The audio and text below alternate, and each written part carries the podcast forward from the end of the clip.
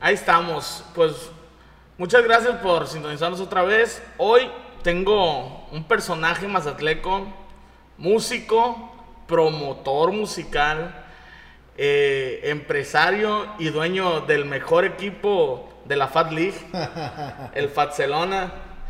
Un amigo aquí también, el Gino. ¿Cómo está Gino? Todo bien, todo bien. Aquí entrándole al podcast de Paul Palacios. Es todo. Vamos a ver qué nos depara. Hasta me siento importante, señores, de tenerlo aquí. La verdad, muchas gracias porque pocos se toman el, el tiempo de venir a echarse una che y platicar. Hoy pues vamos a hablar, básicamente se trata de ti. Ya está, ya está. Así que usted me, usted me dice, Vamos a alimentar el ego un poquito entonces. ándale, de que, de- o sea, yo parte de, de eso les digo, sí es como alimentar el ego, pero también que la gente sepa que uno no es como lo ven en, en el Face y Sí, sí, sí. en la calle que dicen, ay, mira, ahí ves ese pendejo. No, no, ese pendejo tenemos con Trae- que, Trae cosas ahí que- anda moviendo. ¿Está bien? Parece perfecto. señor, a ver, pues vamos empezando, ahora sí que por el principio, usted estaba de músico, yo me acuerdo haberlo visto en tocadas de punk, de ska, si no me equivoco. En eso andábamos cuando estaba todavía en la universidad. De hecho, era el más grande yo del grupo porque todos tenían 18 años. Unos estaban en la prepa. Alberna, pues sí lo conoces, Alberna. Alberna estaba en la prepa. Yo era el único que ya estaba en la universidad y era el más grande del grupo. En eso andábamos y, y ellos iniciaron ese grupo de, de ska punk para entrar gratis a las tocadas. Era, el objetivo era entrar gratis a las tocadas. Entonces por eso lo iniciaron y ya me invitaron a mí y se empezó a hacer algo más, no serio porque en realidad nunca fue serio. Siempre fue de cotorreo, grabamos por ahí un disquito, o sea, sí estuvo muy chida esa etapa de, de andar ahí en la bola de, de rockero. Pues yo tenía algo parecido, pero era, era cargafierros de, de los morros estos, los Starfish. De los Starfish, sí, como Eh, no. Tocaba un, un primo la guitarra y me decía, "Eh, güey, si quieres pasar grapa a ver a Panda, a Panteón, Sí, sí, sí. o sea, pues cárgale. Yo, fierro, ¿cómo no? A huevo. Ahí- y me gustaba andar ahí, así que yo creo que tú todavía como de músico, pues decías, como que somos los primeros y nos quedamos a escuchar a los demás, echarnos un pistillo, ¿no? Así era el rollo. Y pues a raíz de eso empezamos a hacer las tocadas nosotros. De hecho, las tocadas que empezamos a hacer eran esas, de punk, de en casas o en bodeguitas. Y así empezó el rollo de ya hacerla de empresario, que en ese entonces era nada más sacar dinero para, para seguir en el rollo del rock, pues. No era tanto como que, ah, me voy a hacer rico haciendo tocaditas en las cocheras. Pero sí iba gente. Luego las hacíamos en la, en la Casa de la Cultura, creo que se llamaba, ahí en el centro, se llama todavía. Y ahí ya entraba un poquito más de gente. Entonces ya se creó como que un nicho muy especial de, de rockeros, de punk rockers en ese tiempo, que después se perdió. Pero en ese tiempo sí estaba, estaba fuerte ese nicho. De hecho, a mí me tocó en la, en la, este, el restaurante chino, que está enfrente Ah, en de la, la Casa central. China, enfrente de la central, Ajá. también ahí hicimos. Hicimos como dos, tres tocadas ahí en, el- en la Casa China. Sí, De hecho, una de las tocadas que hicimos en la Casa China fue para sacar dinero para irnos nosotros a tocar a Tijuana en un concurso de rock. Que el que ganaba ese concurso de rock tenía acceso al primer festival de Coachella. A la ve- o sea, ya era como un nivel de. Sí, güey, sí. voy a tocar en En Coachella. Era, el- era el primer festival de Coachella en ese entonces, creo. Pues, y o sea, y haciendo tus pininos ahí, a lo mejor, pues agarraste el rollo de que podías traer más. Sí, sí, empezamos a conocer ¿no? gente porque de hecho me acuerdo que ahí no lo tomé como, como, como importante en ese entonces, pues tenía 20 años, me valía madre, ¿no? Eh, pero el de los jueces eran gente importante, los jueces que estaban ahí calificando el concurso de rock. Eran que los de Tijuana no, que estaban sonando en Órale. ese tiempo, y de varios grupos así conocidones. Eh, por ejemplo, a mí me tocó también despuesito el de Vox, El de Bots, ahí anduvimos trabajando también. que, que ese me tocó ir a un concierto de reggae ahí. Que pobrecito los que fuimos, salimos horneadísimos. Ese de Vox no era para eso, no. no estaba hecho para conciertos de reggae. No, no estaba, no estaba capacitado. o tenías que ir predispuesto a que te ibas a hornear. Ahí, ahí en el de Bots me tocó hacer a, a mí varios conciertos. Eh, ese de reggae debió haber sido o el de... O el, ahí hicimos Gonguana, hicimos también a Cultura Profética en The Bots. Bueno, ya no era The Bots cuando fue Cultura Profética. Era el live. Ya era Magic Live, algo así se llamaba. Era lo mismo, pues nada más le cambiaron el nombre por problemas que hubo en la empresa. Que si te cuento, pues duramos todo el día aquí te, platicándote, pero la historia de eso del Bots está bien perra, ¿eh? Bien perra está la historia del The Pues luego nos aventamos un específico de. O sea, de la, esa- de- la neta, muy Está de película. Lo que ¿Neta? pasó, sí. De hecho, ahí en el Bots tenían firmado a Zoé, tenían firmado a Genitalica, a el primer disco, era, eh, porque había estudio en el The Bots. Y el primer disco que grabó Jimena Sariñana lo grabó ahí en el The Bots. Ah, o sea, tú sí recuerdo que se llamaba Live at the Box y, y grababan el disco en vivo de ahí o. Había un estudio. Ah, o sea, secundario había un estaba estudio. el lugar del concierto y pegadito estaba un estudio de grabación. Y, a- y atrás había departamentitos y se quedaban ahí a dormir los artistas que iban a grabar. O sea, muy parecido como al estudio.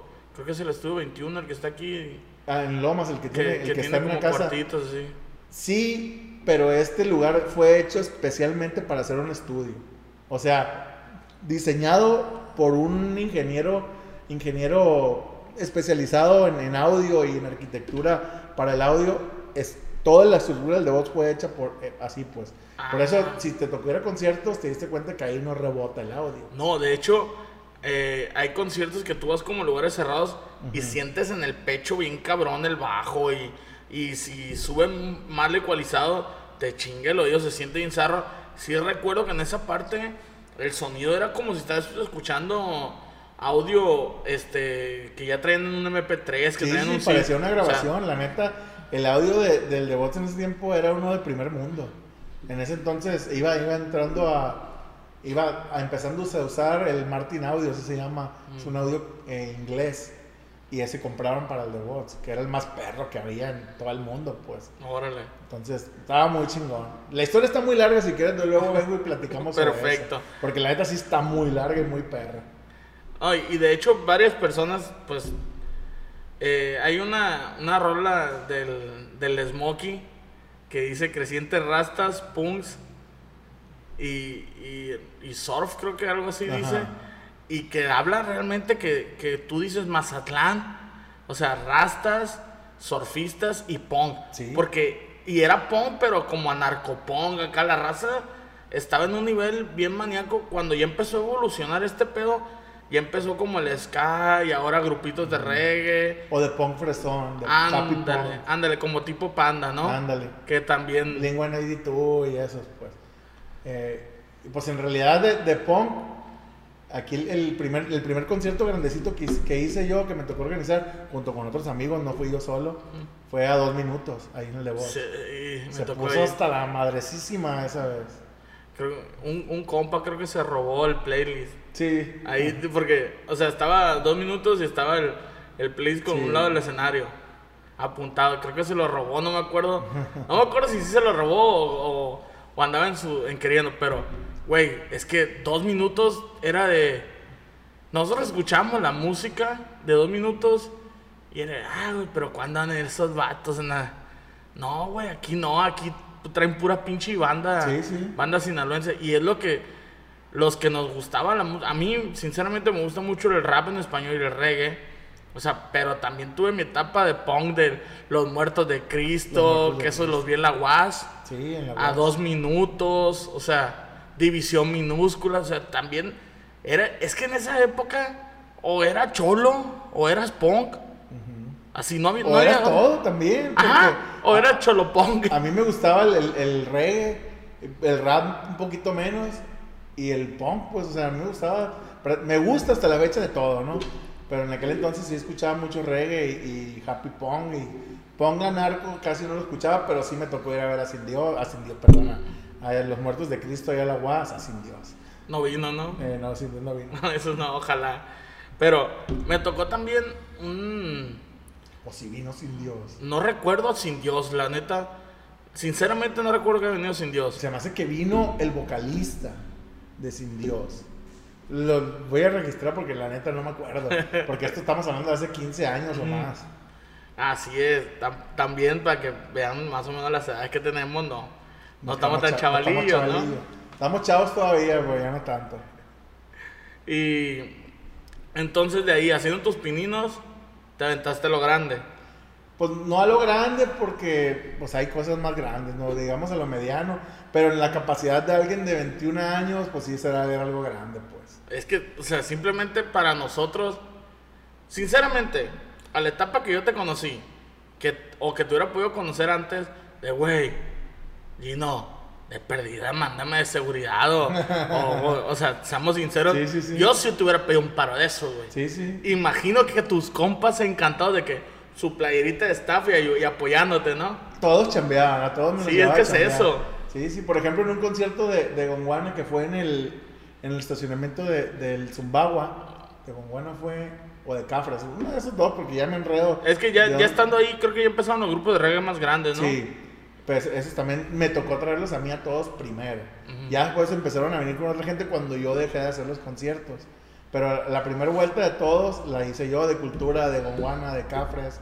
Bueno, de Cultura no, porque Cultura vino primero a la Casa del Marino y eso y- y no supo nadie. Nadie se enteró de cuando vino a la Casa del Mm. Marino. Habrá sido como en el 2002, todavía estaba de bots y lo hicieron en la Casa del Marino, creo que los- el, el de Tribu Mala, el, el, el Charlotte, Ah, él y su hermano hicieron el concierto. Pues, pues fue Chingón. puro fresa, es- estos güeyes son fresas. Sí, pues se conectaron ahí dos, Ahí, tres. pero fueron como 150 personas, cuando la neta, pues Cultura Profética es un grupazo. Y, pero todos los vatos se fueron muy contentos de Mazatlán. Ya pues me tocó traerlos a mí a un concierto ya más grande. Ya. Que ese ya fue ahí en el de Bots.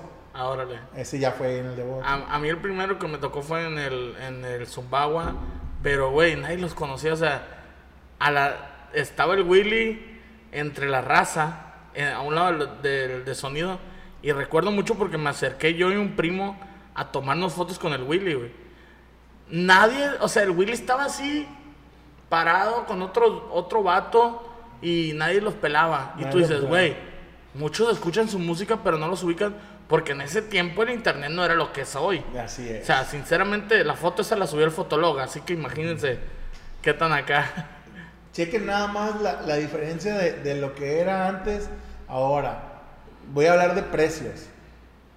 Cultura Profética, la primera vez que nos tocó organizarlo nosotros, vino por 3 mil dólares. No, no, estoy mintiendo porque el dólar no costaba 20. Vino por 60 mil pesos.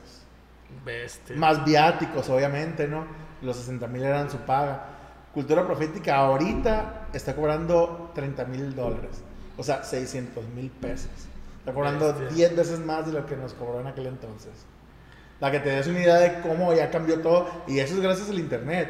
Porque igual si Cultura en aquel entonces su tope era meter mil personas.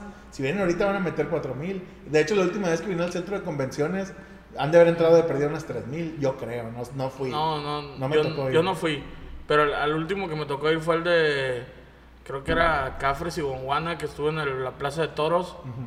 Y sinceramente, pues la raza no, No, no jaló. no jaló tanto. No sé si porque era el lugar, porque también se convirtió en como en el lugar icónico de los conciertos de reggae, el, el Zumbagua, El Zumbagua. pues el- el- lo que era el, estacionamiento. Así que. O adentro, posiblemente- alguna vez hicimos adentro también. Ándale, cuando, cuando empezaron, por ejemplo, los morros estos, los Rutherford, Ándale. que empezaron a tocar todos los domingos de reggae y empezaron a jalar Ándale. de este como que racita que le gustaba. Creo que ahí se, se, se presentó Non Palidece No palideces, adentro. a mí me tocó hacerlo a mí. ¿Lo ves? Eh, no palidece. Las dos veces, esa vez fue, no sé si habrá sido como en el 2007. La vez esa de, de que fue adentro del Zumbagua. La segunda vez lo hicimos en el Frogs. En el nuevo Frogs, eso fue hace siete años. Órale. Y pues ya ahorita ya no se puede ni... Está muy calmado. De hecho, ibas por algo más grande, ¿no? El- no lo hemos dejado de lado, ¿eh? Pero como te digo, en aquel entonces uno, uno siempre se la quiere pegar de que, ah, que vamos a innovar. No hay nada que innovar, pero sí puedes hacer las cositas un poquito diferentes. Entonces, con dos minutos, siempre lo pongo de ejemplo, porque ¿quién iba a pensar que iba a venir dos minutos a Mazatlán? Unos vatos argentinos que los escuchabas, pero no te, no te imaginabas que podían venir a Mazatlán. Entonces, ahora lo que No, queremos ni los hacer- muertos de Cristo. Y los muertos de Cristo de España. ¿Quién pensaba que iban a venir a Mazatlán a tocar? Sí, no. Y varios más, no, no nada más ellos. Ya le pegué el micrófono, valió madre. Sonó macizo. ya, ya te dejé sordo. No palidece. Todos esos, todos esos en realidad. Gomba Yavari, no sé si ubicas a Gomba Sí, Yavari. Gomba. A Gomba Yavari lo metimos en una fiesta en el Belmar. De Halloween, De ¿no? Halloween. Sí. No pude ir a ese. Está, muy, muy chingón. estaba chiquito. La neta, Gomba Yavari estuvo muy chingón. Y, y pues así, pues de- no se trata de innovar, sino que hici- hicimos las cosas un poquito diferente. Queremos, quiero volverlo a hacer, pero a una escala más grande, pues. Sí. Eh, no voy a hablar mucho de eso porque aquí la raza también suelta las ideas y, y ya de cuenta que las, las soltaste para que te las, te las ganen. Ajá. Eso sí pasa, ¿eh? Sí, sí, de hecho, en todos los rubros, y me imagino más en ese, que por ejemplo, yo que sé más o menos, nadie ha traído esos, güey. Entonces, no va, no, no puede pasar algo así. Sí, sí. O sea, de, de la raza, si, si escucha algo así, mm, ah, digamos un ejemplo, voy a traer a Metallica. Todos van a querer traer a Metallica porque nadie lo traiga a Metallica. Quiero que traigan a Metallica. Y toda la raza se empieza a piñar, la neta. Hasta eso en Mazatlán somos así. Se podría llamar como en el tipo de fútbol Villamelón. Pero si viene un grupo grande, todos somos fans de Sí, ellos. sí. ¿Por qué? Porque no, ya no hay conciertos aquí. No hay conciertos grandes. Entonces, cuando viene Gonguana, viene Cultura y que toda la raza, algunos que le decían, es que son bien posers porque van a esos conciertos, güey, no hay conciertos, güey, tienes que ir. Y es un, es un empresario mazatleco que está echando la carne al asador, apóyalo comprando un boletito y ve, güey, chingate una chela y, o sea, consume para que vuelvan a traer. Y si no te, esta vez no trajeron un grupo que no te gustó, para la próxima, si ven que trajeron, pues van a traer de otro tipo de grupos. Así que apoya talento local. Es más, ahorita me acordé de otro grupo que también vino de lejos, los de Infected Morro, desde Israel, son de Israel los vatos. Fue el que en el En Baraca. Baraca lo hicimos. Si ese no, no me. No te tocó tampoco. No, sí me tocó escuchar, más no ir porque no, no me pasaba tanto el, el trip. Pero sí me tocó varios compas, eh, pues varios compas ácidos que le encantan y que No, fueron. y, y siempre también estaba en Mazatlán la cultura de que van y se quieren brincar, pues. Está bien, un- uno entiende que a veces no traen dinero para, para pagar la entrada, pero, pues cabrón, tuviste un mes y medio para ahorrarte 200 pesos también, no mames, pues. Y eso es lo que a veces jode porque la raza también.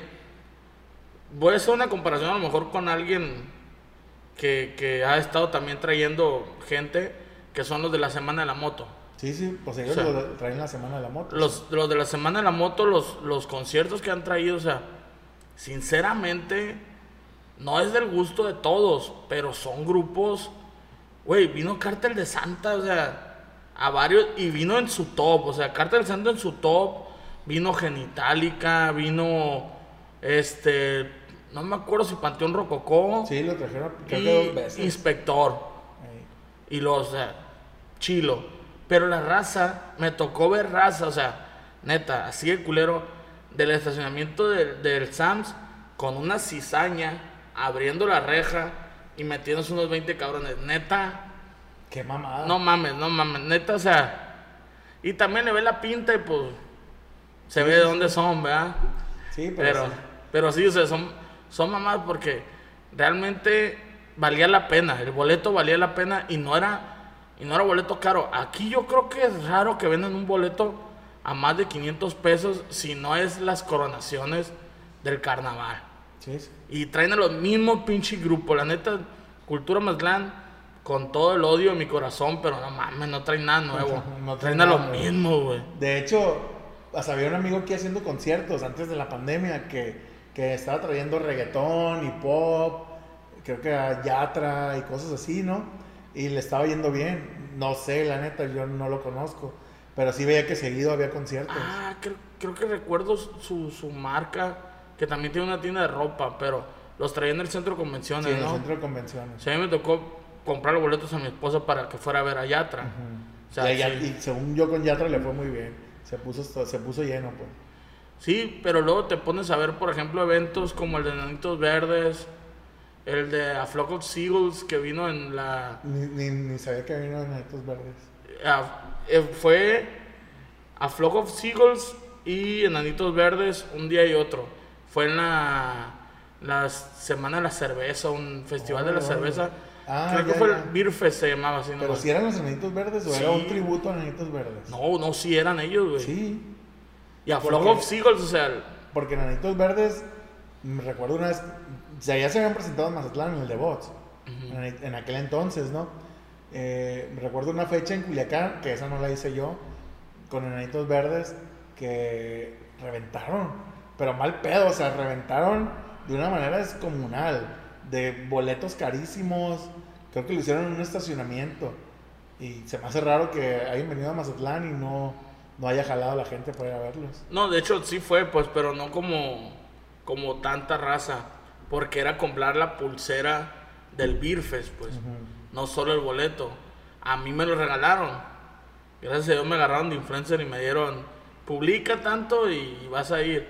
Y no fui. Yo fui nomás a Flock of Seagulls. Ya no tenías que cargar instrumentos, ahora publicabas y todo. Ahora publico, o sea. pero está curado, o sea, aparte de eso, es poco a poco la chamba que, ven- que venimos haciendo y ahora tú pues ya, ya no estás como nada más el promotor musical, aunque ahora ya hay unas cosillas ahí en el Face.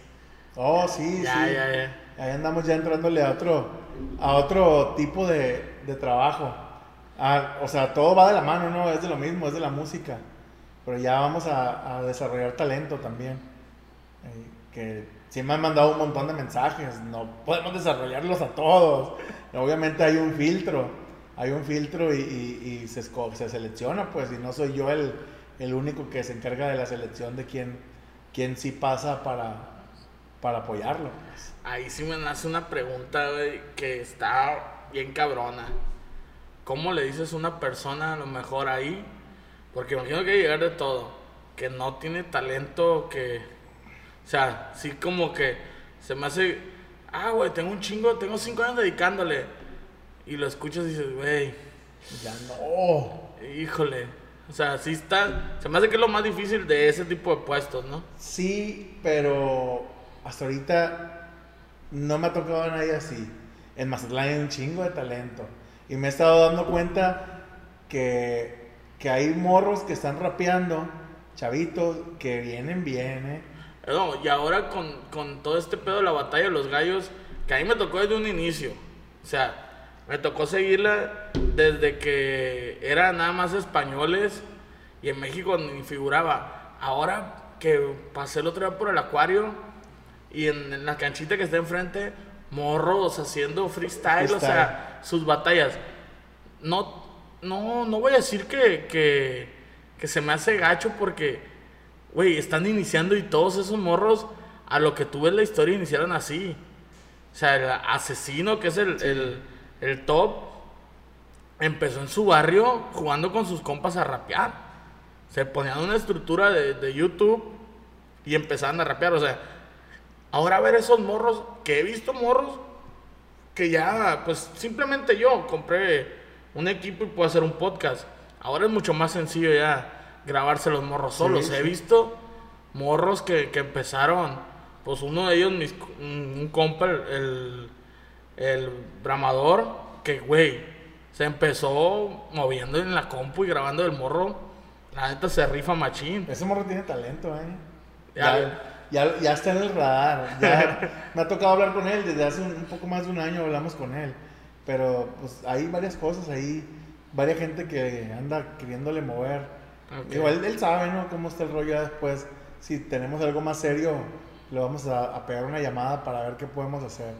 Porque, pues aparte el, el- el chavo está tipón, tiene, tiene lo suyo, jala, jala chavitas, pues, y tiene talento. el- y canta bien. pues, Sí, canta sí. bien. O sea, canta, produce y Ajá. está guapillo el güey.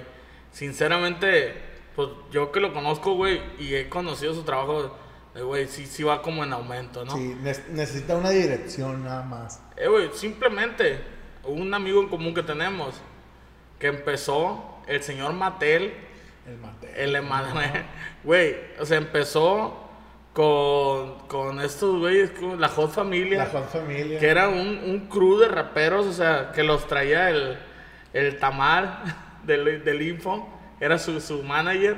Güey, la neta tenían tocadas y tenían discos y estaba muy curado eso. Sí, sí. Y ahora este güey escribiendo rolas. O sea, la última creo que participó con, con Calibre, con el. Sí, Santa Fe Clan. Con Santa Fe Clan y el, y el El Beto Beto, Sierra. Sierra. le cuidando el terreno, ¿no? Y güey, dije yo, no mames, este güey, o sea, el que le jugaba al rapero, al morros, el Matel, el- y ahorita, güey, se anda rifando, o sea, y anda, anda pegando grandes ligas. Creo que para tu grupo también Sí, escribió, no, ¿no? nosotros le hemos grabado varias. Varias. Y en- en- de hecho, fuimos de los primeros grupos que le grabó al, al Emanuel. Eh, en aquel entonces se le grabó una rola que se llama El Cholo se hizo buchón. Mm, Que tenía su estilo, pues, porque la rola está medio rapeada. Ajá. Aparte, de- o sea, es regional, pero está rapeadona en unas partes. Es que el, el Tripsón empezó por ahí, ¿no? O sea, los vatos estos de el grupo 360, creo que se llama, o algo así.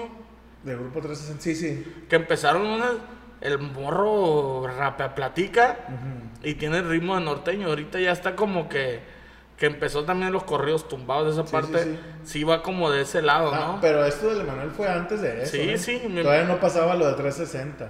Más 360 no, ni existía en el mapa todavía cuando grabamos esa rola medio rapeada. Ajá. Le grabamos como tres rolas y las tres rolas eran como rapeadonas. Entonces él, él trae su sellito. Ahorita ya hace más de todo, pues. Ya, ya no todas las hace rapeadas. Ya, por ejemplo, ese que dices tú, sí es un rap, la de Sí, Cuidando el pero- territorio.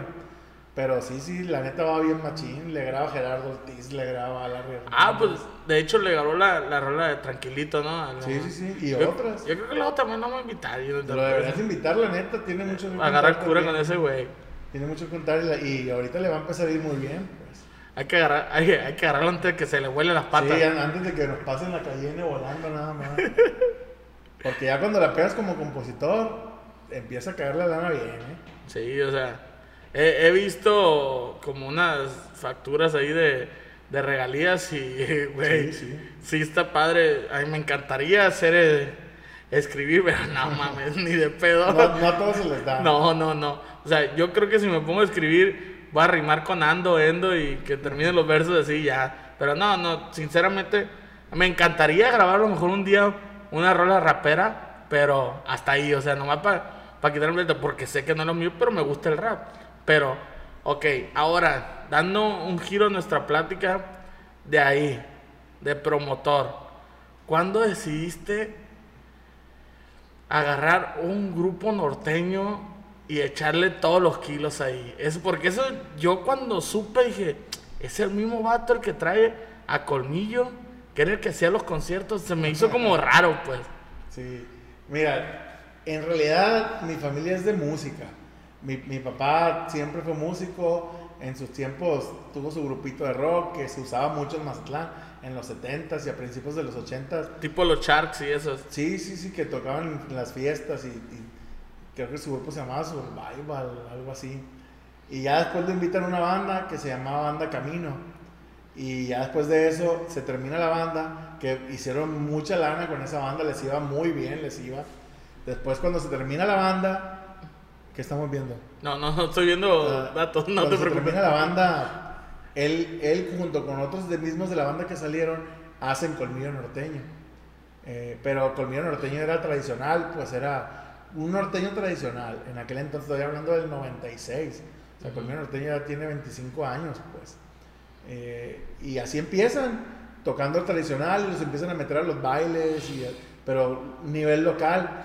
Y de repente se termina el proyecto, lo dejan descansar un rato y lo vuelven a retomar cuando entra, cuando hacen un- nuevo colmillo norteño, pero ya con tuba y con otro tipo de guitarra, o sea, Norteñito banda. como norteño banda. Y empieza este chavo, el Edén Muñoz, que ahora está con calibre 50. De hecho, a mí me tocó escuchar al, al, al Edén en la graduación de la Vasco. O sea, él Ah, se sí, estaba sí, graduando y, y estaba... Y estaba era tocando. Colmillo Norteño en ese Ajá. entonces y era la- el Hotel El Cid. Sí, era cuando les iba empezando a pagar el hotel del Cid. Sí, yo- Cuando fue la grabación de la Vasco. De ahí ya creo que se fue para arriba. Sí, de ahí, ¿no? de ahí fue el, el- el despegue. Yo todavía no estaba ahí. A mí me tocó escuchar la canción cuando recién se las entregaron del estudio, la del Cid, y dije, es un putazo. Y un amigo y yo fuimos y la metimos a la radio. Y ya después supe que en la radio no la podía tocar. La, metimos a la radio porque teníamos el conecte por lo de los conciertos. Entonces nosotros contratábamos radio para publicidad de los conciertos Ajá. y conocíamos a los de la radio y fuimos y le dijimos, dame el paro, toca esta canción. Le- y esa fue la canción del Cid. Pues. Y vale, ya después de que no, oye. y después la vetaron. Pero a- hasta eso, como fue de las primeras canciones que se vetaron, se hizo escándalo porque la vetaron. Y empezó a salir en el periódico y eso. Y, luego creo que un candidato la bailó, la cantó en una, en una, en una campaña. Entonces la canción hizo boom. Se fue boom la canción esa del Cid. Y de ahí ya Colmillo Norteño se dio a conocer. Es, es, es algo que mencionan en el marketing como cualidades no tangibles y de suerte que se dan en ciertas cosas. Ejemplo, que no tiene nada que ver como con una rola, pero sí con un artista, por ejemplo Michael Jackson, que dicen, él no hubiera sido si no hubiera tenido escándalos, si no hubiera sido sus gustos y eso. En este caso, por ejemplo, la rolita de colmillo, si no lo hubieran vetado, si no lo hubieran pasado esto con el candidato, a lo mejor no lo hubiera mejor sido el no mismo impacto. ¿no? Sí, O sea, sí, sí. Estos, a eso yo les llamo accidentes en la música. Pero son los accidentes que a veces hacen que pegue la canción. pues. Ahorita se está dando mucho con los TikTokers. Oh, sí, que Están reviviendo muchas canciones viejas que vuelven a sonar porque hacen los retos y ponen un pedazo de la canción. Y si se hace viral, pues ya la gente va y la busca en otras plataformas. Busca la canción en YouTube, busca la canción en Spotify y revive el grupo. Sí, de hecho, eh, parte, es parte de que se hace entreno, que el del baile y cosas así. Sí, sí, sí. Y muchos fue. De hecho, hay una, creo que hay una sola canción que tiene como los récords de la más usada en los trends, que es la de la Zafaera de Bad Bunny, que son como ciertas partes de la rola, pero pareciera que esa rola tiene como cuatro canciones, pues diferentes. Y fue como que el, el, el top ahí. Ahí, esa parte le reditúa a un grupo. Fíjate que tiene poco que TikTok está pagando. No te puedo decir ahorita bien cuánto, porque en realidad yo con lo que te puedo dar una métrica es con Colmillo Norteño, que es con lo que cobro rega- más regalías digitales. Entonces, como Colmillo Norteño no ha tenido un hit en TikTok, yo no te puedo decir qué tanto pagan, pero yo estoy seguro que pagan poco porque en realidad usan como 5 segundos. Pues. Pero a fin de cuentas es uso de la rola, Sí, ¿no? pagan, pero te pagan por, por lo que el pedacito que usaron. Pues. Yo creo que próximamente voy a agarrar un pedacito de la rola de colmillo norteño y voy a hacer un baile, voy a hacer acá como que un tren. Me gustaría la del elegante, que esa fue una de las rolas que yo te dije, güey, yo se la escuché a colmillo y empezaron a grabarle un chingo de raza despuesito. Sí, eso también es otro tema. Vamos aprendiendo porque nunca terminas de aprender en este rollo. Ahí ese tema debió haber sido un super hit de Colmillo Norteño.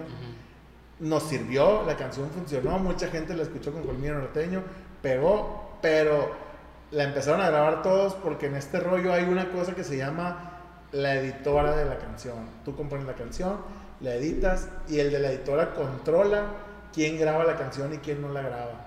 Entonces, si esa canción nosotros hubiéramos tenido la editora de la canción, podemos prohibir que la graben los demás y que nada más la versión de nosotros esté arriba. Uf. Entonces, nosotros no teníamos la editora de la canción. Y el que la tenía dejó que todo el mundo la grabara porque a él le conviene, porque Pues él la cobra, pues, ¿no? Sí. Entonces, Pero también, o sea, ta- sinceramente, pues ese vato, a lo mejor y porque no era tan conocido, el escritor, ¿no? no, sí es bien conocido. Ha tenido Entonces- super hits el escritor. El, el escritor se llama Jesús Chaires. Él tuvo la de Recordando a Manuel hace tiempo. Un rolón también. Ese es de él y un chingo de más que le han pegado. De Gerardo Ortiz le grabó también otra que se llama Palma Salazar, que también fue un hit. Y varios, ha tenido muchos hits. Entonces, entonces no entiendo por qué el vato dejó. Pues a lo mejor así le funciona a él, ¿no? No, porque no tuvo la visión. Y yo lo manejo, yo te puedo decir, porque yo lo manejo. Ok. Jesús. No tuvo la visión de que podíamos pegar un chingazo con esa canción. Y por eso dejó que todo el mundo la grabara. Se desesperó. Sí, o sea, dijo, de todos modos a mí me va a caer lana porque todos la van a grabar. Pero la lana que le iba a caer si a él le pegaba la rola no es comparada con la que le cayó de lo, de lo que ganó como compositor. Pues. Si, a él, si a ti te pega una rola y pegas un hit con una rola, prepárate para levantar los billetes con pala. ejemplo, por ejemplo, con la MS, ¿no? Que, que casi, casi, rola que graba la MS, Rola que pega, sí. quitazo. Entonces ellos se dan como el lujo de tener esa parte de que, ah, güey, vamos a grabar esta rola nosotros y nada más. Sí, es que cuando estás en cierto nivel ya, tú no debes ni de grabar rolas que no tengas la editora. Ahorita, ahorita ya nosotros, no es porque tengamos el nivel, pero ya no lo hacemos. O sea, nosotros ya nada más grabamos rolas que tengamos el control de ellas para que no nos vuelva a pasar eso. O sea, para que solo Colmillo la pueda Sí, cantar. sí, no, por ejemplo, ahorita vamos a lanzar una rola el 3 de septiembre, que viene muy fuerte. Y esa rola ya salió una versión con Colmillo Norteño solo. Eh, y ahorita se hizo una versión nueva con Abraham Vázquez, se llama, es un chavo de Estados Unidos, que suena mucho en Estados Sí, Unidos. creo que lo he oído. Ajá, por ejemplo, te puedo decir en números, tiene más de un millón de oyentes en Spotify. Entonces, sí la levanta. Y, pero tenemos mercados diferentes. El, el mercado de él no es del mismo de Colmillo Norteño. Es que son los gringos de él. Sí, de, hecho, allá- él, él suena más en Estados Unidos. pues. de hecho, yo he escuchado pocas rolas de, de él, pero porque veía yo mucho Pepe Office. Ok, ok. Y ahí salía ese güey. También ahí con los, este, el, el- no, tiene una rola de vago. que- algo de vago, se llama ese morro Abraham. Necesito ver porque sí he escuchado rolas de él, pero no te conozco. ¿No es el de las dos pistolas? No sé. O ese es otro, güey. También muy parecido. Lo, lo podemos buscar. Sí, sí, inmediatamente. o sea, ahorita, ahorita lo, que, lo que se puede hacer es, pero creo que Abraham sí es el de las dos pistolas, si no me equivoco. Y es, es muy bueno, de hecho, el morro. Y es... eh, Sí, sí, es de las dos Sí, pistolas. ¿verdad? A ver, ve, sí lo... Tienes sí lo toda la ubico. razón. Sí, señor, es que hasta eso, ahí donde me ven, tengo como que... De todo, de repente escuchas de todo. Un abanico. Ajá. Ahorita, por ejemplo, escucho más rap en español. Pero también, pues soy de los poquillos que dice, tan chile la rola de Natanael y la racita que trae. Porque es tipo rap, rap, rap trap, que es lo que a mí me gusta, pues. Y es, mucha raza dice, no, es que ese güey es del, del regional. No es cierto. Lo, lo sigue gente del regional porque empezó a grabar cosas de mota. Y en el regional, el lado gringo, no mames, les, les mamó ese, ese sí. hit. O sea, sinceramente, eh, como que fue, ya no le vamos a cantar al amor, ahora le vamos a cantar nomás a la A la mota. mota. Y mm, pues pegó porque era el pedo de la legalizada Sí, sí. allá. Y ahorita creo que ya está bajando un poco el, el de consumo, el, no el consumo, sino el, cantarle, hype, ¿no? El, cantarle. de. La mota es lo máximo. pues. Ándale. Sí, sigue siendo lo máximo para ellos, ¿no? Pero Sí. ya el tren que llevaba está parándose poco a poquito. Pero sí, o sea, la moto siempre les va a encantar. Eso no, no, no digo que no les gusta ya. Pero ya el, el- hype que tenían de que era lo máximo, sí, estaba controlándose ya. Te digo, bajó un poquito el hype, entonces ya, ya ahorita está bajando la, la modita, la modita de la mota. Que siempre se va a quedar, pero está bajando. Que ahorita va más, o sea, también el norteño está como en el trap, el de hielo. O sea, están tirando el hielo de que yo traigo, eh, traigo mis cadenas de oro, tra- traigo en frío y que la chingada, sí, o sea, tirando hielo que le dicen que es cuando traes el hype, pero de, de la ropa, del dinero, de los carros. Ahora sí va como, como empezó, por ejemplo, el rap, pero es el trap y el norteño lo traen esa parte, ¿no? Sí, sí, sí lo traen. De tirar el blog de que, de que soy el más chingón, de que traigo las joyas, traigo los carros. Siempre lo ha hecho el norteño, ¿no? Pero ahora ya más tirándole a lo que es el trap, pues. Ajá, de hecho, antes lo hacían como en los corridos. Sí, y sí, ah, eh, fulanito trae tales cosas, tales cosas. Pero ahora es yo el que canta en el grupo traigo. lo traigo, ándale. traigo mi, mi hielo. o E- Eso es lo que cambió. De que Ajá. antes era el personaje, el elegante trae estas cosas. Ahora yo traigo estas cosas. Ajá. Eh, y también ahorita está mucho el rollo de, de, de cantarle a los que no creen en mí, a los que me traicionan. Y está ese mismo rollo ahorita también. Lamentable, afortunadamente, todos hemos tenido un pedo de, de güey, Sí. yo no, la raza no cree en mí, este, y la chingada. Entonces, esa rola se te va a dar y es como la rola de desamor, pues todos hemos tenido un desamor. Y en este caso, todos hemos tenido como que ah, alguien te menospreció. Entonces es un hitazo, ¿no? Como, pero eso siento que es más, un nicho más amplio que el de la mota, que el del hielo, el de que con hielo me refiero a los diamantes, ¿eh? no vayan no, a No al otro hielo. Ajá, no, no, no a la piedra. Hablando del refresco, era, uno se hizo en lino, el que es el el jarabe para la tos con, oh, spray. Sí, es que traen el rollo de la codeína también. Sí. La, la raza esa de Natanael, pues. Eh, güey, pero, sea, no, sinceramente, o sea, los que me conocen saben que yo sí de morro experimenté con drogas y todo. Güey.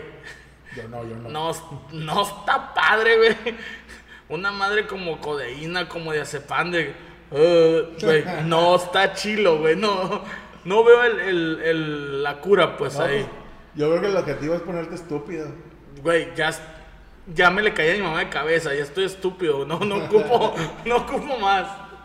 Pero bueno, ahora que ya, ya hablamos un poco de lo que tu trabajo acá en Colmillo, de hecho falta que me digas qué, qué realmente pasó ahí, porque ah, para con la rola. me fui con el rollo de las rolas. Ajá eh, empiezo a manejar el colmillo a raíz de que se sale este muchacho, el Rodo, el Edén, pues. Eh, hubo un rollo ahí de que, de que terminó la compañía, ya no los querían, y iban a seguir solos ellos, pero creo que el Rodo empezó a ensayar con otros muchachos y se quedó con el representante. No creo, eso pasó. Y siguieron llamándose colmillo norteño, entonces había dos colmillos norteños en ese momento los colmillos norteños con el representante que tenían antes, que era el Rodo y el representante, y pues tenían todo el trabajo, porque pues él era el que agarraba los trabajos, ¿no? El representante tenía toda la agenda, y los otros tres que no tenían nada de trabajo y tenían que meter a alguien que supiera al, al, Edén, pues. Yo me quedé con los tres porque pues en esos tres iba mi papá. Tu papá es batería, ¿no? Mi papá es batería y es el que, el que inició el grupo, pues. Entonces, ahí nada más nace el, rollo de que mi papá dice que, tal vez ya no quiere pelear el nombre, se los va a dejar y ya que se, se acabó, pues porque había ahí como cierto temor de que pasara algo. Y no, pues, pues, hay que peleárselo, o sea, legalmente, si el nombre está acá, pues está acá y, los decimos que lo dejen de usar y se acabó. Y pues iniciamos, yo inicié en, en enero a manejarlos del 2010 que me cayó de perlas porque venía de una fiesta de Año Nuevo que me había tronado mundialmente. Mundialmente me había tronado la fiesta de Año Nuevo. Entonces inicié con esto de, de, de colmillo norteño. Hicimos la primera fecha en el estacionamiento del Zumbagua, porque pues ahí tenía el conecte y todo el rollo, ¿no? La fecha de que, ah, ahora sí, colmillo norteño sigue, pero ahora con otro cantante. Y sí fue mucha gente a ver al grupo.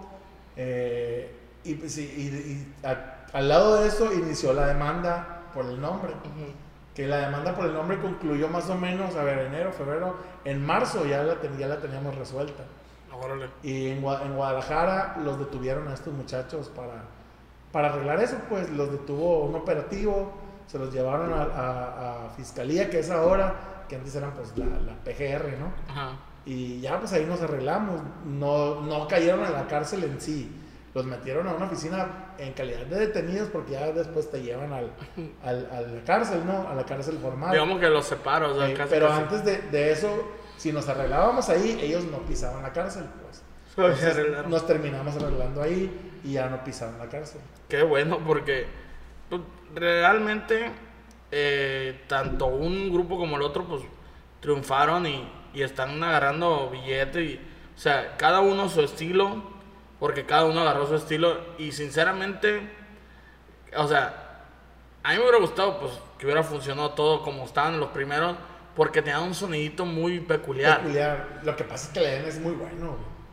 O sea, no porque haya salido mal aquí con los muchachos esto, se niega eso. El vato es bueno. O sea, es un buen cantante. De hecho, es, compa mío. O sea, yo surfea con él y estaba con mi morra en la prepa. De ahí lo conocí. Y sinceramente, o sea, sí conozco y y sé que el morro, eso, pero yo decía, güey, canta muy acá. Y ahora, pues mejoró, pues. Sí, sí.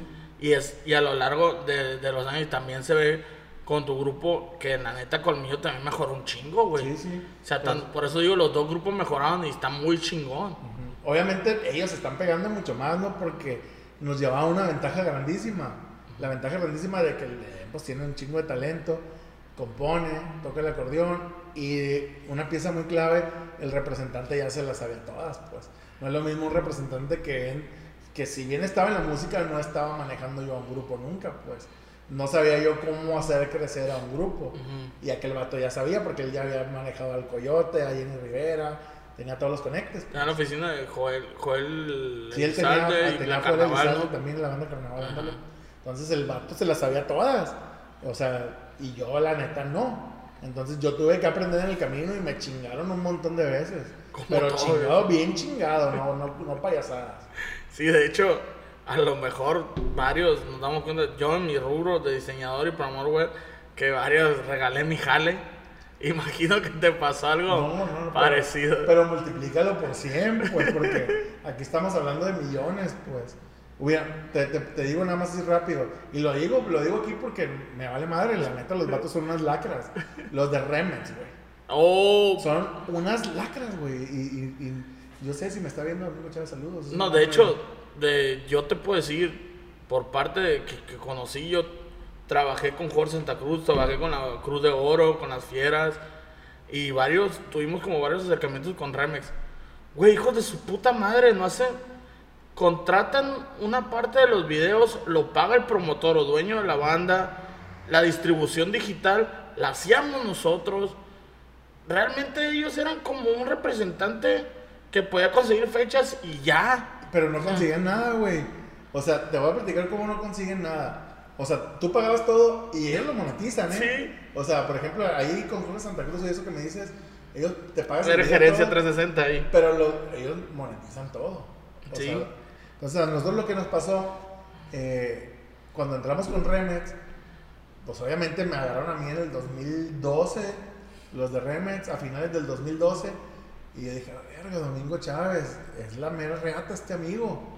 O sea, porque la neta el vato tiene, o sea, la sabe todas Domingo Chávez. Pero realmente Domingo Chávez, o sea, lo que se hizo fuerte Remix fue que traía Genitalic, Inspector y esa madre, fue quien conectó a los de la Semana de la Moto y traía a los grupos de la Semana de la Moto. No, no, no. Algo así, una empresa de Remix de este, de este vato, Sí, bueno, eso sí no, no, lo sé, porque creo que Genitalica lo movía a otra empresa de Monterrey. Sí, pero es que eran, era como el vato, el vato era como parte de Traía Inspector, Cat Santa, eh, los, a Motel, Panda, y creo que traía otros así como de Regios, que traía ese vato y que luego brincó a, a Remex, que el único éxito, por así decirlo, de Remex es la Tracalosa. Ok. Sí, no, pues en realidad, en realidad sí tuvo varios éxitos. O sea, digo, hablando de la empresa Disa, que después se hizo Remex, eh, pues tenían a Julián Álvarez, eh, a Espinosa Paz, y todos salieron mal ahí, pues. Eh, nosotros cuando firmamos, te digo en el caso específico de nosotros, grabamos un, un, disco y de ese disco se desprendió una canción que es composición de un amigo mío, que, que es el pollo, el de la Tierra Sagrada le grabamos la canción a dueto con ellos, con la banda Tierra Sagrada, que la banda todavía no era conocida, Colmillo era medio conocido, ya, ya había pasado lo del CID, era conocido en Colmillo, y nos acercamos en que esa rola fuera corte. ¿Por qué? Porque pues el vato es mi compa y a mí la rola me gustaba. La rola se corta a huevos, o sea, en, terquedad. Yo mandé muchos correos a René para que, para que fuera corte esa rola, porque el pollo me decía, presiona, güey, presiona, güey. Y, la neta, a mí la rola me gustaba, presionamos. ¿Por qué te cuento esa rola? Es por esto, güey. La rola sale en el 2013, salió en a finales del 2012. En el 2013, cuando la rola empezó a reventar un poquito, poquito, la rola reventó por, quién sabe, no sé si fue por eso. Fuimos a Sabadazo y se tocó en Sabadazo. Y de ahí empezó la revolución de esta rola. Pues oye, hablando de Sabadazo, ahí empezó la carnaval, ahí empezó Calibre 50 también, ahí fue su despuntes, despuntes fuertes. Sinceramente, o sea, sí servía esa plataforma por el género y el nivel socioeconómico de la gente que lo ve, o sea, viendo, el, enfoque viéndolo como marketing, ¿no? Sí, es, es el, el, es, el punto, es tu, mar, era, donde había que estar, era donde había que estar ahí. Entonces, se empieza a reventar la rola y ahí te va esto que poca gente sabe y ni nosotros lo sabíamos. Pero hay medidores que los, los resaltaron y de hecho sacaron una nota en Videorola acerca de esto. Estoy hablando a finales del, 2000, del 2013. En, en el lapso del 2013 al 2014, el video más visto del regional mexicano fue ese. No hubo nadie, ni MS, ni Recodo, no hubo nadie que tuviera más números que ese video. Ese video Qué fue loco, ¿no? el número uno del regional mexicano. Me atrevería a decir que fue de los primeros como crossover de banda norteño que, recon- que recuerdo. O sea, si yo digo, así como de que pegó tanto esto, que recuerdo que fue algo muy fuerte. O sea, digo crossover por, por hablar como los cómics. Sí, de, ¿no? de la combinación. Pero la combinación no, del feed que hicieron eh, Ha- Habían hecho, norteña, ¿no? habían hecho uno antes y, y- y yo tenía miedo que la gente relacionara como que estábamos copiando, porque lo hizo Calibre con la carnaval. Puta madre. El de gente batallosa, lo habéis escuchado esa Ah, sí, sí. que también pegó mucho. Entonces sal- sale el bueno y el malo a los seis meses de gente batallosa y dijimos, sí, van a decirles copiaron a estos vatos. Pero- Pero, la chingada, estamos en el mismo negocio. Pues. No, y sinceramente, eh, escuchar las letras no, No tiene nada no que tiene ver nada que ver una con otra, pero este sí. eh, digamos, si ya copia, vamos, vamos la MS y la rayadora que todos piden perdón, ¿no? Sí, Así que todo- no. toda la perdón. Pero bueno, ese es otro punto. Pero sí, o sea, sinceramente fue un crossover. Y yo estaba queriendo acordarme de la fecha esa de, de, de la de gente batallosa esa. ¿Por qué? Porque Rafa del, de la carnaval es mi primo, pues, Órale, es mi hermano. Y pues sí, estuve como muy atento a esa parte. Y, y por eso quería acordarme si fue primero esa. Sí, fue porque primero no, la de gente batallosa. no me acordaba, sinceramente, pero sí me acuerdo que sí sonaba mal, güey. O sea, sinceramente, esa rola y me cagaba, y no, yo te lo digo sinceramente y te pongo a mi esposa. Me caga. Decía, me caga. Y después, güey, me gustó. Te la metieron. O sea, fue como, va, va, va, que fue soy yo eso, güey. Pero, o sea, yo decía, no, me caga esa rola, no sé por qué. Pero porque hablaba de cosas que me cagan a mí, pues. Que una la agarro para pistear y otra para andar bien, porque la monogamia es lo mío, pues, dijeron por ahí. Pero decía, no mames. Y es que también cuando empezó una parte como del, del stand-up, que le empezó a tirar al regional mexicano, que era eso. Dije, güey, es que sí es cierto, güey. Somos bien misóginos y yo tengo un chingo de viejas y pisteo un chingo. Sí, y, sí, sí. y decía, me caga, me caga. Pero lo melódico, o sea, a mí es donde me compras. Lo melódico de esa rola está pasadísimo de lanza. La tonadita, pues. Ajá. Si yo la pongo como de viento, digo, ah, qué chingona está. Pero ya después le vas poniendo atención y la letra te, te llama. Pero si es algo como, cómo lograr esa unión de dos géneros, que ahorita ya está más, la gente lo está experimentando más, pero ¿cómo lo lograron ustedes? ¿Cómo fue un- Porque fue muy bien lograda, así, el- la unión esa. Pues, pues de, yo creo que el pollo desde que hizo la canción se la imaginó así. Y en realidad la producción de esa canción, la- el, el pegar la banda con el norteño, fue los del Estudio 21. Órale. Ellos se aventaron ya ese, ese rollo de cómo pegarlo. Pues. Sí, porque no cualquiera logra juntar dos géneros tan fácil. Ahora ya, o sea, como ya los géneros están apuntando hacia ciertos lados, pues ya está más fácil juntar el norteño con el trap, Sí, sí. el- con un rapero. O sea, sinceramente, yo ya había visto raperos con, con banda. Los primeros fue Aquid. Esos vatos fue Sí, de que, no mames, pero fue, agarraban samplers de rolas del recodo y, y cantaban. Y cantaba. Pero ahora ya estamos en otro nivel. Esa parte de raperos con. Y ya. Y eh, es que de hecho esa cultura venía del rapero. El cantar con otro compa. Y Las hablar- colaboraciones Las colaboraciones. Ahora que lo viene haciendo ya todo, todo el género, pues ya estamos en otro nivel, ¿no? O sea, ya.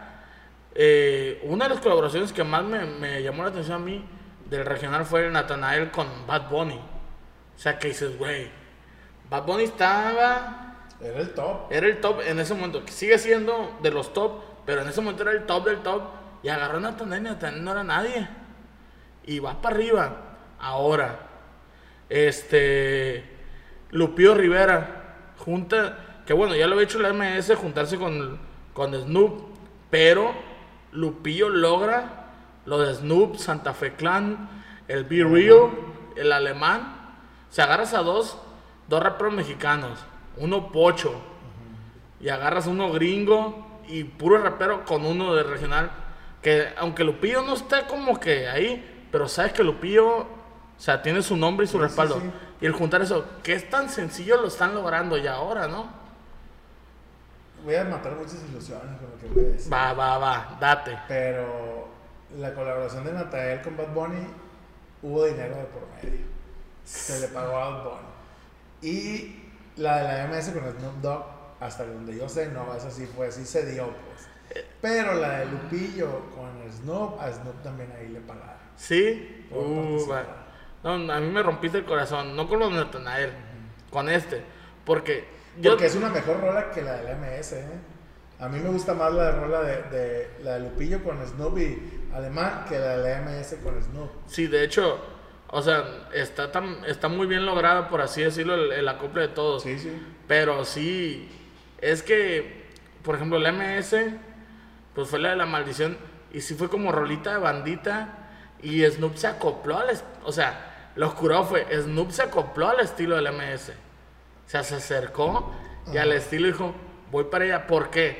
Y sí te entiendo el por qué, a lo mejor todos los demás le pagaron a los feed, pero eh, este, el Snoop ya tenía rato subiendo rolas de, de la MS, o sea, como demostrando que le gustaba eso.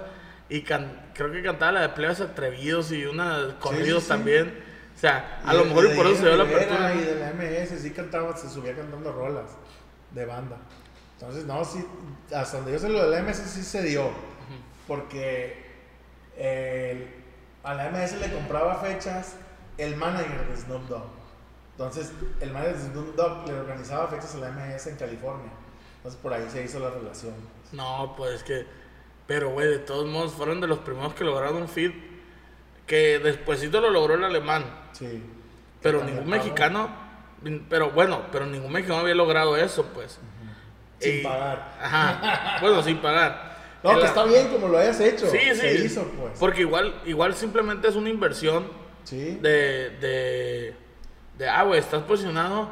Pero si ese güey no quiere, eh, güey, pues te doy una feria y tu mercado me va a escuchar sí o sí. Es como pagar una pauta Sí, sí, es una a un sector que tú no tienes. Totalmente. Lo acabamos de hacer nosotros con un influencer. Ah, Sacamos, mírala. sacamos una rola que va dirigida a un influencer y es la rola que más números tiene de las últimas que hemos sacado. La rola se llama Yo soy el morro y en dos meses, en- bueno, en- casi ya tiene tres meses, agarró 5 millones de vistas. Sin meterle un peso, pero eso porque el influencer trae el arrastre. Ajá. No, es que por ejemplo, ahí sí es más, más a la segura, por así decirlo. Sí. Cuando un influencer trae los números y trae algo parecido ahí, lo escuchan.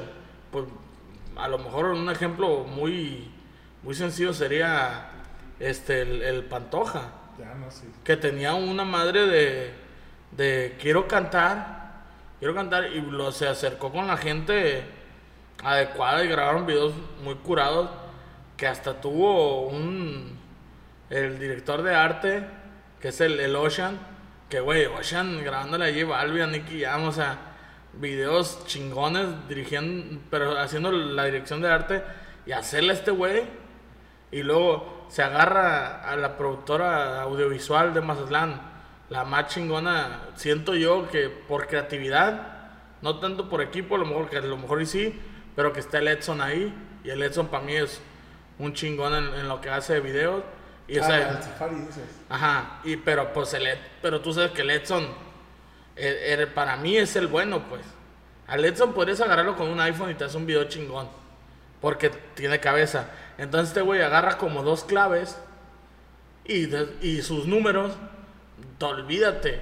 No quiero ni saber cuánto a regalía le está llegando. No, olvídate. O sea, güey, si yo he visto estadísticas de gente que va empezando, que ya tiene sus miles, dos mil dólares así, en, es más, vi las de uno que tiene siete mil dólares del año pasado.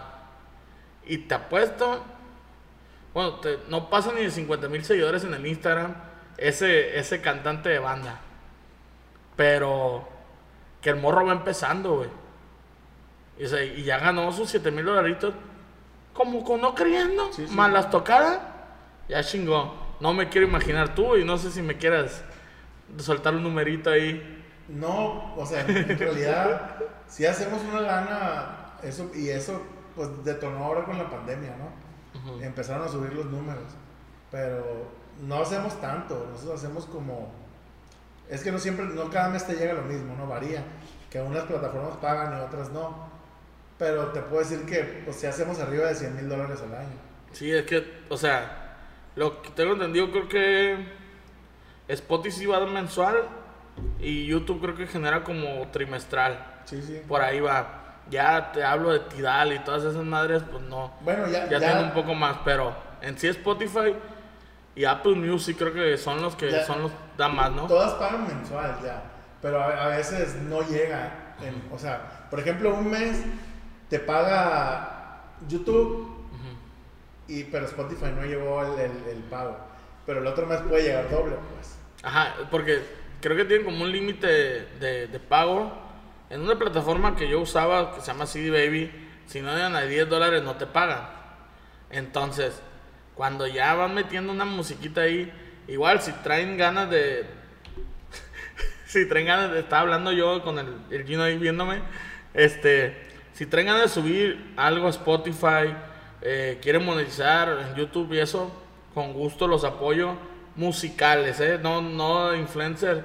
Porque influencer es otro nivel de monetización en YouTube que requieres cierto tipo de, de tráfico y consumo. Sí. En cambio, si yo pongo como todo tu disco, lo subimos a una plataforma y aunque no tenga los ciertos números de reproducciones y suscripciones en YouTube, te cae dinero por regalías. Así que si quieren yo los apoyo. Ok. Pues en este caso el Gino los promueve, ¿verdad? Esa, esa es donde voy con eso que estás diciendo de, de subirla a las plataformas. Eh, yo antes monetizaba todo mi contenido de musical, porque no nada más está el de Colmillo, son de otros grupos también. Ujú. En, por TuneCore, yo lo subía directo, pues. Es otra como si de Bueno, no lo subía yo directo, lo subía al Maniac.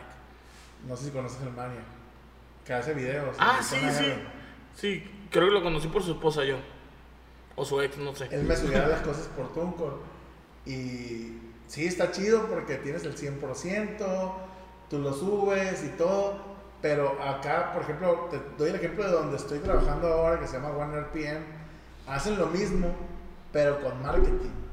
O sea, yo no nada más subes tu música. Tu música está apoyada por una disquera, pues.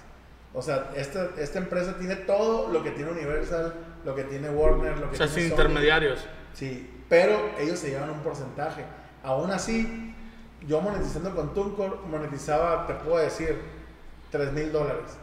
Y ahora que monetizo con, con, con usando la, el marketing y que cada sencillo que lanzamos tiene más, más playlists, más, o sea, se coloca mejor, pues monetizo 10 mil dólares. Hay una diferencia grandísima. A pesar de que ellos se llevan un porcentaje. Ok, en- por ejemplo, el subirlo con plataformas, llámese TuneCore, CD Baby, Indify, este... Indify sí te cobra un porcentaje, TuneCore no. Sí, pla- eh, TuneCore creo que te cobra como un dólar y feria cada pago, ¿no? sí, no te, más. te cobran por subirlo. Ajá, no, por subirlo y cada pago. Ujú. Sí, Baby creo que también cuando ya te va a caer el pago, si son 24 dólares, te tumba dólar y medio, así ya. Sí, sí, sí. Es como lo, lo fijo. Y entonces, acá contigo no, no funciona así. Ya es una parte... Estás echado, fíjense. Ya, es- fíjense. es que aquí ya es un híbrido entre disquera y distribuidora. Ok. O sea, si va, si va, por ejemplo, yo tengo que subir un tema y darles un mes, la, pichárselos un mes antes, pues, para que ellos hagan todo el trabajo de marketing Va. y ese tema, el día que sale, tenga 30 mil streams. Ah, ok. O sea, eso es como para generar expectativa, ¿no? Como un preestreno. Van generando el marketing, bla, bla, bla, bla. Disponible el 30 de mayo. Y Pero- ya para el 30 de mayo, ya toda la raza la está esperando y toda la raza la va a reproducir. Y en la empresa hay un- una persona especializada en cada plataforma. Hay alguien que habla directo con los de Spotify, alguien que habla directo con los de Tidal, alguien que habla directo con los de YouTube. O sea, no lo, igual no lo van a hacer con alguien que va empezando. Tienes que tener ciertos números para acceder al equipo de marketing, pues. Y ya te, te- se te pone un promotion manager que, que habla directo contigo y te dice lo que tienes que hacer. Todo lo mismo que una disquera. Pero en una disquera, te digo porque tengo artistas firmados en Universal, ahí tú te llevas el 18% de tus regalías digitales en Universal y en cualquier disquera. Aquí la diferencia es, te hacen todo lo de una disquera, pero tú te llevas el 70%. Al revés, pues. Sí, al revés. Órale. Y Y, por tú ejemplo, eres el dueño de tu música. Con una disquera, tú no eres el dueño de tu música. y por ejemplo, tú que ya, ya habías monetizado, ya habías tenido todo en TuneCore y eso, eh, One, ¿cómo es? One RPM. One RPM agarra todo y se lo lleva para allá. Sí, a la hora que, que, pues el contenido es mío, ¿no? Ya es que te genera un código, cada, cada- esos códigos se los paso y ellos lo trasladan a, a One RPM. Órale. Entonces, vamos viendo eso del, del- para, el, para el podcast, Gino. Yo lo estoy subiendo a gratis. Ah, pues de hecho, están empezando a, ver cómo van a trabajar con los influencers y con, los- y con los podcasts también. Porque yo desde hace rato les estoy insistiendo en ese rollo, que en Mazatlán hay, hay, están creciendo mucho el rollo este, pues. Y se monetiza también. Pues, güey, la raza me ve y dicen, ¿tú qué? O sea, que, que, que me, me ven y que ven mi Instagram y dicen, eh, güey, están buenos los bots. Y cuando se dan cuenta que no son bots, sí se quedan como que, eh, güey, ¿cómo lo hiciste? Ah, no me no he checado, te voy a checar en Instagram. Ahorita tengo un millón cien, güey. ¿En dónde? En En Instagram. Instagram. No me digas eso. Pero, pero está bien castigado el- la parte Paul Palacios, Paul Palacio MX. Para que me sigan, ¿no? O sea, lo que yo estoy viendo y no ya te sigo, güey. Ya sé, ¿no?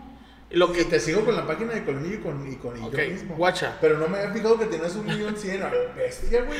Guacha. ¿Ya puedes cobrar por esto? Sí, de hecho, ya me ofrecieron, pero lo tomé tarde, el de las transmisiones en vivo, que si hago cuatro transmisiones en, en el mes, una por semana de 15 minutos, me dan 250 dólares al mes. O sea, está bien.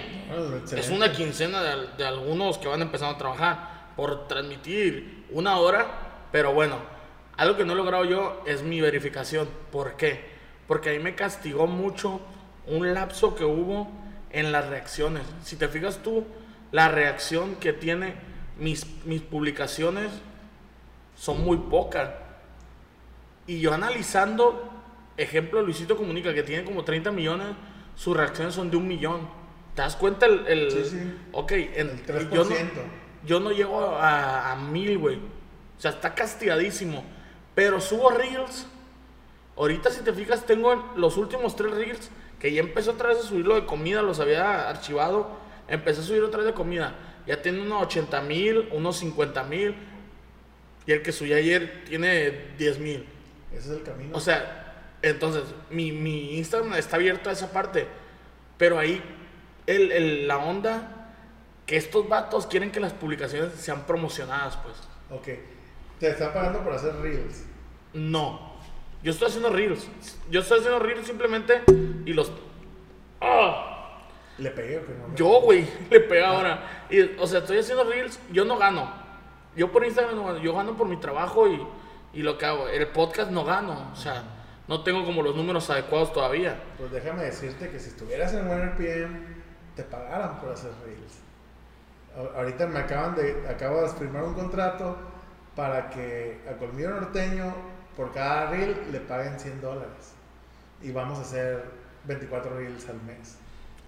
Pues, Súmalos, pues, mira, Tú ya- 24%. son ahorita, ahorita para que veas. 50,000 pesos. Ahí están mis números, tú me dices. Ay, ay, sí que te, te la dejo a ti. Pero, por ejemplo, lo que sí me, me, me da es esa parte de, del... Como los en vivos, pues.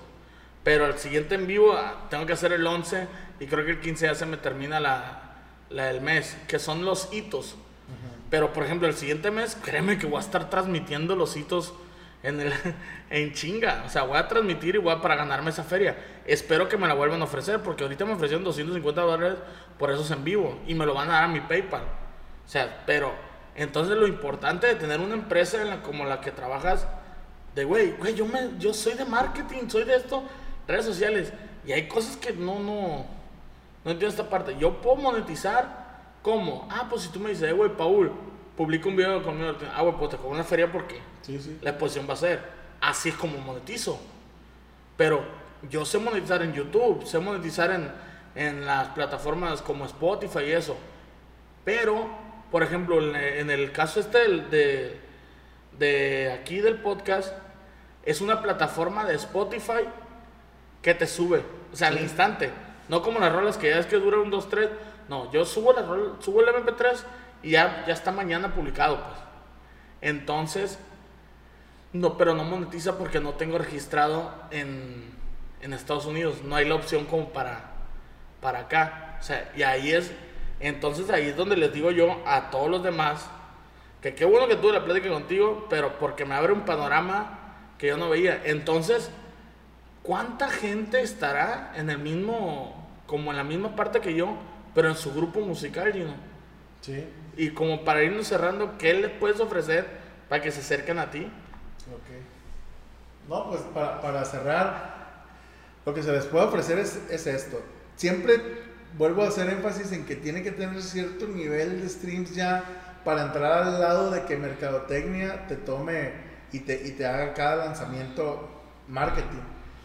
No- es tanto, por decir, si tienes 10.000 oyentes en Spotify, igual ya, ya eres candidato a entrar a, este rollo. pues. Y, los números te van a crecer gigantescamente al, momento de entrar con, un, con marketing para cada lanzamiento. Eh, entonces, lo que se les puede ayudar es en eso. Si, si, si no tienes números, de todos modos manda tu música, la analizamos y hay otros esquemas donde se puede trabajar. O sea, igual y, y si se te apoya desde un inicio, se puede trabajar en un 50-50 con tu música y desde un comienzo hasta te podemos pagar una grabación o unos videos, o sea, de, algo, de ¿no? todo se puede hacer. Pero obviamente, si vamos a arriesgar nuestro dinero, tiene que ser con alguien que le veamos que pueda, pueda haber Que recuperación. tenga punch, pues. Sí, sí, que se le vea, que se le vea piquete, como decimos aquí. Eh, Entonces, todo eso es lo que, lo que andamos haciendo. Y ojalá que, que en Mazatlán se brincan varios talentos nuevos. A mí me interesa sobre todo agarrar talentos nuevos, pero obviamente la empresa quiere agarrar a los que no tienen compañía, que al Carlos Arabia, que al Toño Lizárraga, gente así que ya genera números y que no están con ninguna empresa, los quieren jalar para acá. Pero la neta, a mí se me hace que hay mucho talento nuevo que, que rápido puede llegar. que podría dar esa oportunidad, ¿no? Sí. Ok, pues muchas gracias, Gino, por darte el, el tiempito de venir acá a echarte unas chelas conmigo. ¿Dónde te pueden seguir? O, o si no quieres que te sigan, ¿dónde pueden seguir a, a Colmillo o dónde pueden seguir a la empresa? Ok, miren, me pueden seguir en el Facebook. Bueno, en el Facebook no, porque tienes que aceptar la amistad. Ajá. ¿no? En el Insta, también en el Instagram. Pues esa no sé por qué la tienes así, ni que compartieras este códigos nucleares Ya de la NASA. Te lo voy a poner libre. Pueden seguirme en Instagram, Gino Valerio Zuna. Y pueden seguir al grupo Colmillo Norteño MX en Instagram. Colmillo Norteño en mayúsculas en Facebook. Y la empresa se llama One RPM. Se los voy a deletrear. O-N-E-R-P-M-M-X. Ahí pueden seguir y ver los datos de la empresa. Ok, pues muchas gracias. Fui su amigo Paul Palacios. Y recuerden compartir, hagan paro. Vamos empezando. Compartan si te gustó esta madre. Y a ver a quién podríamos, a quién te gustaría ver aquí. Aquí conozco un chingo de raza y podríamos invitar. Sinceramente, yo a como se me va ocurriendo voy invitando gente. El Gino me salió de repente y dije, güey, ¿por qué no he invitado al Gino? Ahorita ya salió la plática el Emanuel, le voy a echar un, un grito y yo creo que va a ir a, a varias personas. Y a lo mejor un día te- que alguno de los artistas que quieras traer para agarrar cura, para darlos a conocer o, o, este, pues simplemente conocer como el lado de ellos, ¿no? Ok. El, lado, el lado humano. Perfecto, ya estamos. Arre. Pues muchas gracias. Me sigues en mis redes sociales como arroba Paul Palacios MX. Al rayo.